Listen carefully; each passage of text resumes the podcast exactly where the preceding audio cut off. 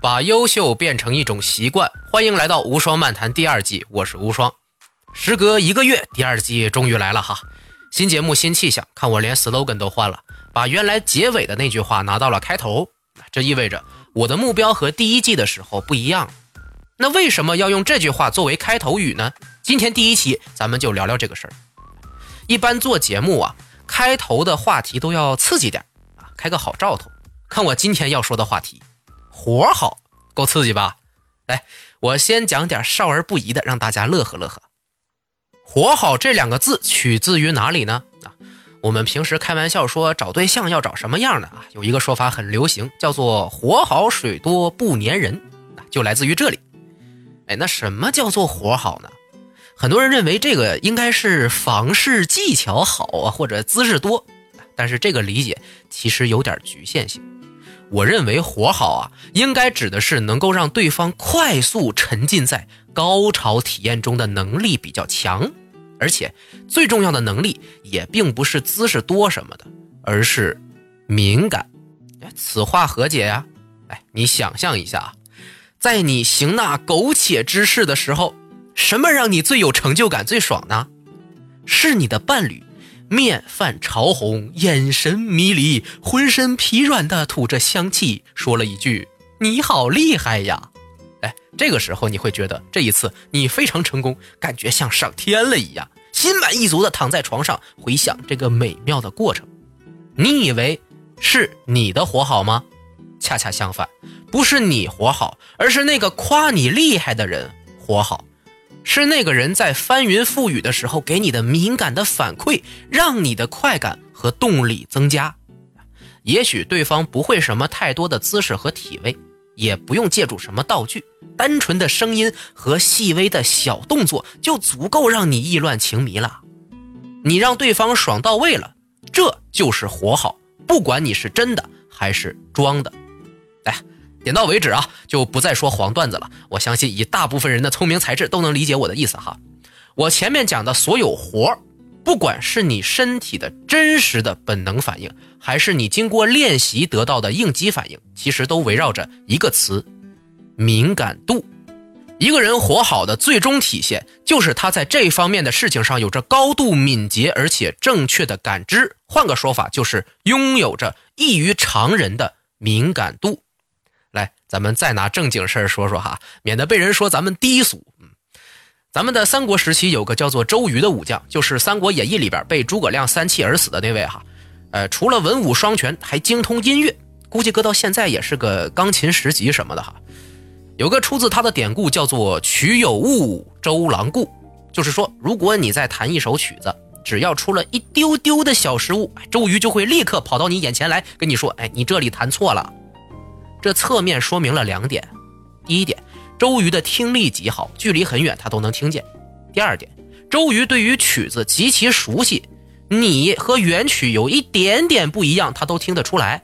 最终结合起来，就是周瑜在音乐方面的敏感度极高，是当之无愧的音乐高手。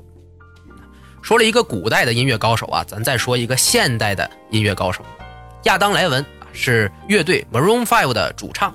得过很多奖项，包括四次格莱美啊，还有三次这个美国的公告牌奖，这是当之无愧的红人了吧？但是我对他印象最深刻的瞬间呢，不是他唱歌的时候，而是他在担任《美国好声音》的导师的时候啊，他选人的时候，在节目里面啊，呃，导师们都背对着选手，觉得非常好的可以转身寻求对方加入自己的战队。亚当呢，经常在选手刚唱一两句之后啊，就迅速的转身。那很多人都惊讶，为什么他转身的反应这么快呀？